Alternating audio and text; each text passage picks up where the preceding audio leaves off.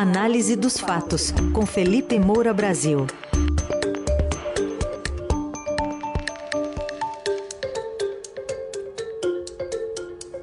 Hoje, de olho especialmente em números da pesquisa Datafolha, Datafolha Nacional, que mostra estabilidade na disputa pela corrida presidencial, e também um olho para três importantíssimos estados: São Paulo, Minas e Rio de Janeiro. Oi, Felipe, bom dia.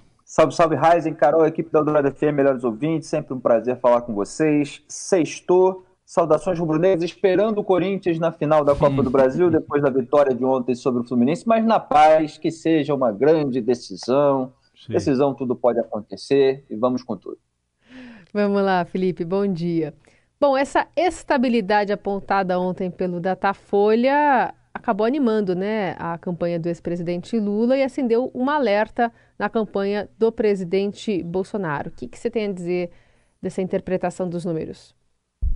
É um cenário de estabilidade, é o que é ruim para o Jair Bolsonaro. É óbvio que ele esperava uma recuperação, até em razão das medidas que adotou, é, com o uso da máquina pública, com a caneta na mão, com esse rompimento com a legislação eleitoral, com regras fiscais é, principalmente ali com a chamada PEC do desespero, PEC kamikaze, PEC dos auxílios, né? É, que aumentou o Auxílio Brasil de 400 para 600 reais. Então, nada disso surtiu o efeito para o Bolsonaro até o momento.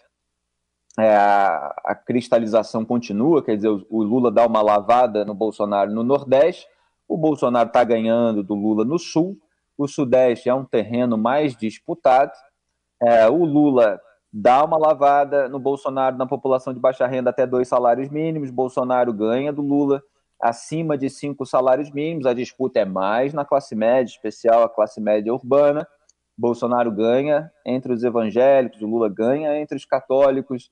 É, o eleitorado feminino rejeita mais o Jair Bolsonaro. E tudo isso continua assim. Né? É, e Diante dessa estabilidade, é, o que acontece nesse momento é o investimento na rejeição aos adversários.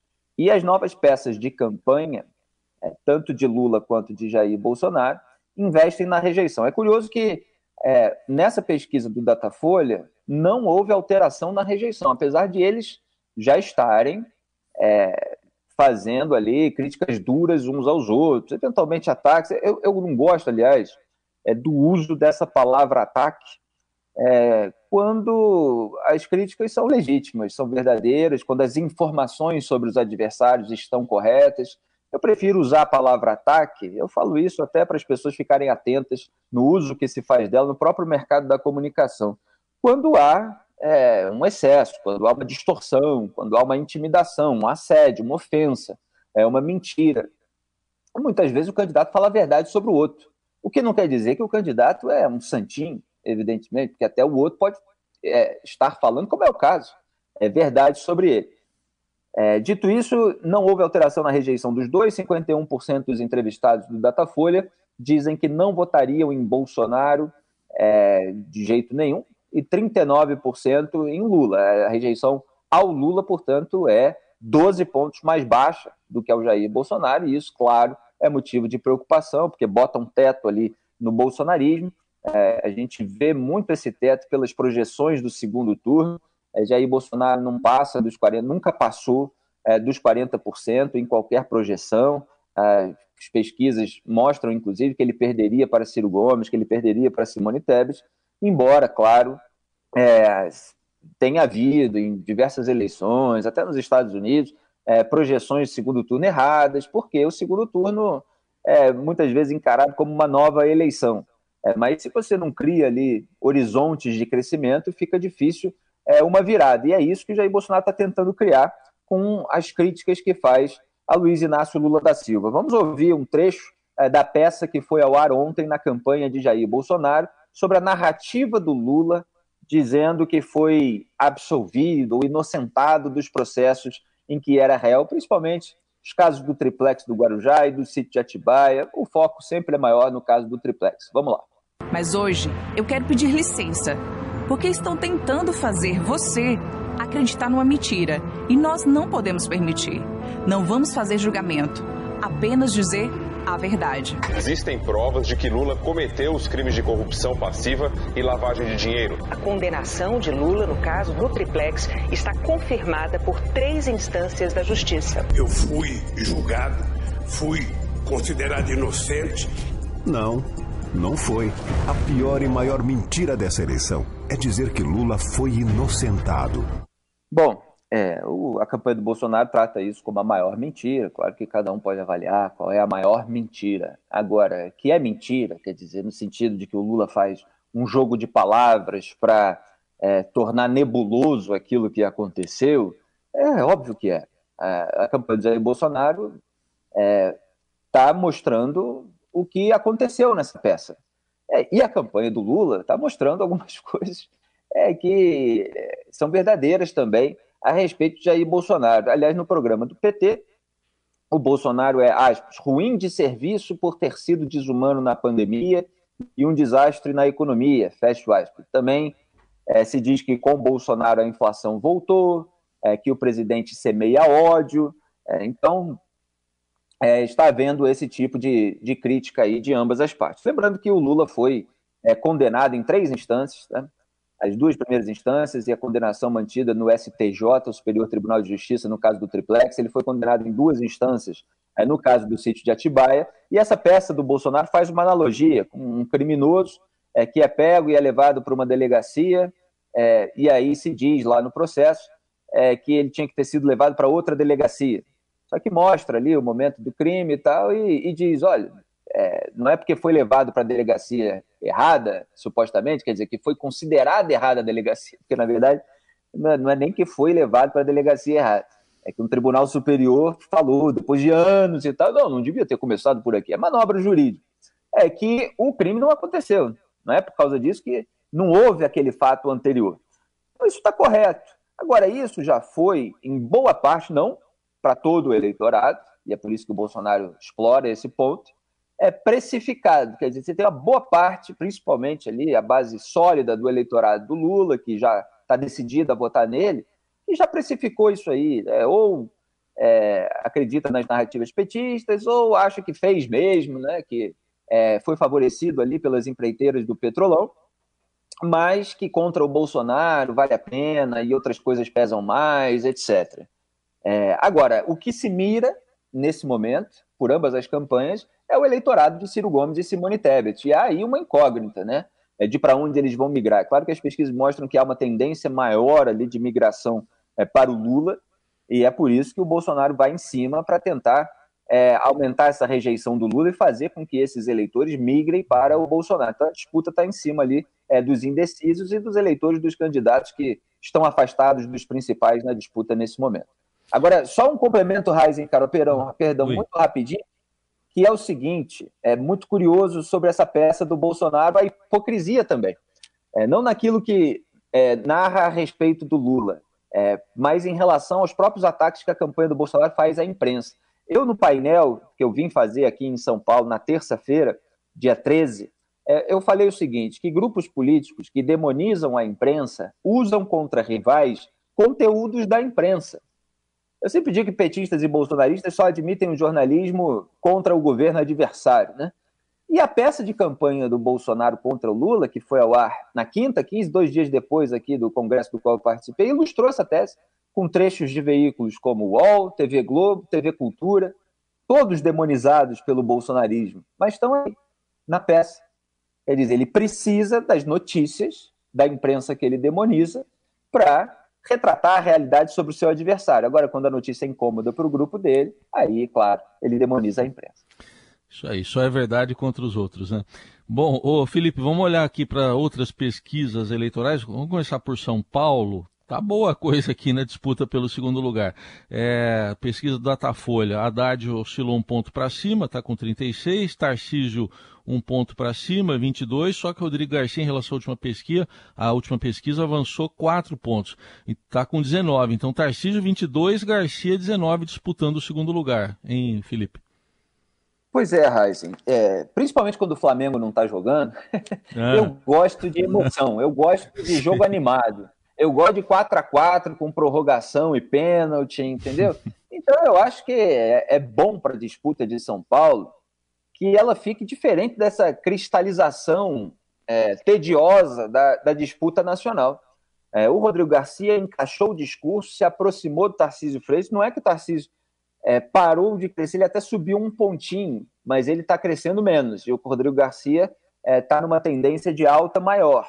Então, vamos ver se ele vai conseguir passar ou se foi um desgaste pontual do, da campanha do Tarcísio, inclusive com esse episódio do Douglas Garcia intimidando a jornalista Vera Magalhães. Mas o Rodrigo Garcia encaixou o discurso no sentido de que ele está colando no Tarcísio de Freitas a rejeição ao Bolsonaro. Então o Tarcísio precisa do Bolsonaro para ganhar popularidade, para se tornar conhecido, mas ao mesmo tempo pesa contra ele a rejeição ao Bolsonaro. É, o Rodrigo Garcia conseguiu endurecer o discurso no campo da segurança pública para pegar mais esse eleitorado do centro para a direita, é, que não é petista, que sempre votou contra, os candidatos do PSDB, é, e que nesse momento vive essa indecisão. Ele está conseguindo chegar mais é, no interior também, é o atual governo, está se tornando é, cada vez mais conhecido, porque ele e o Tarcísio não eram muito conhecidos. Né? O Tarcísio veio do Rio e ele é, claro, era o vice do João Dória, e está é, com discurso também para se descolar do João Dória, do desgaste que o Dória teve nesse embate nacional é, com o bolsonarismo. Então ele fala, por exemplo, que os, os meus padrinhos são os milhões de é, habitantes de São Paulo, etc. E, e ele mostrou uma habilidade no debate. O Tarcísio também mostra habilidade, ele é mais moderado, ele tem maior capacidade cognitiva do que é, o Bolsonaro, mas respinga nele é, a sujeira do grupo é, que ele escolheu, no qual ele escolheu ficar, é, é, e durante todo esse tempo ele não repudiou essas bolsonarices. Então, a, e o Haddad, evidentemente, é mais conhecido e parece que está num teto ali, é, mantendo essa estagnação. Vamos acompanhar com emoção. É, e até num segundo turno, um possível segundo turno, isso pode tirar um palanque importante, né, para Bolsonaro aqui no ah, estado de São Paulo. Né? Exatamente. O, o Haddad preferia enfrentar o Tarcísio, é. porque na projeção ele ainda ganha é, de uma diferença bem maior é, do Tarcísio do que do Rodrigo Garcia. Então acendeu o alerta ali na campanha do PT também. O Rodrigo Garcia está conseguindo investir no antipetismo, não necessariamente bolsonarista. Felipe, no seu Rio de Janeiro, o Freixo está ficando cada vez mais perto de Castro. Tem toda a questão envolvendo também a, a questão de corrupção, né, de, de pagamento ali é, por fora ali para alguns funcionários. Isso está respingando já na campanha? Olha, está respingando, Carol, é, não pelo fato isolado, mas pelo conjunto da obra.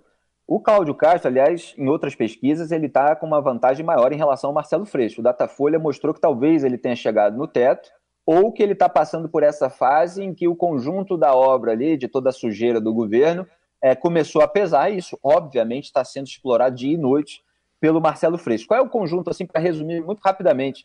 Tem um escândalo no CEPERJ, que é um centro é, estadual, evidentemente, de, de pesquisas, estudos dos servidores do Rio de Janeiro, é, em que havia uma folha secreta de pagamento é tipo funcionário fantasma, são os fantasmas do CEPERD, como se diz no Rio. Uhum. É, eles sacavam dinheiro, mais de 250 milhões de reais, não estavam prestando devido serviço. Marcelo Freixo explorou bastante isso. Aí depois veio a operação policial contra o então vice do Cláudio Castro, Washington Reis, que depois teve sua inelegibilidade declarada pela Justiça.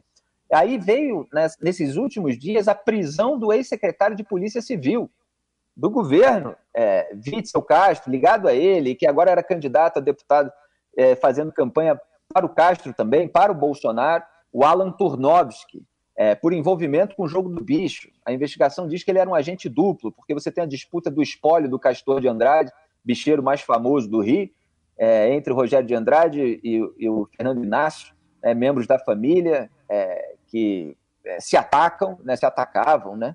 É, e, e, ele fazia ali o jogo dos dois lados, envolvido também com um delegado é, que foi alvo de várias investigações, de operações. É, tinha ali um plano desse outro delegado de matar um bicheiro cobrando do outro. É, então o Alan Tornovski estava ali é, envolvido com tudo isso. E o Marcelo Freixo está lá, ó, cinco secretários nesse governo Witzel Castro, porque o Castro era o vice do Witzel que foi empichado, né? Já foram presos. Bom etc. lembrar, né?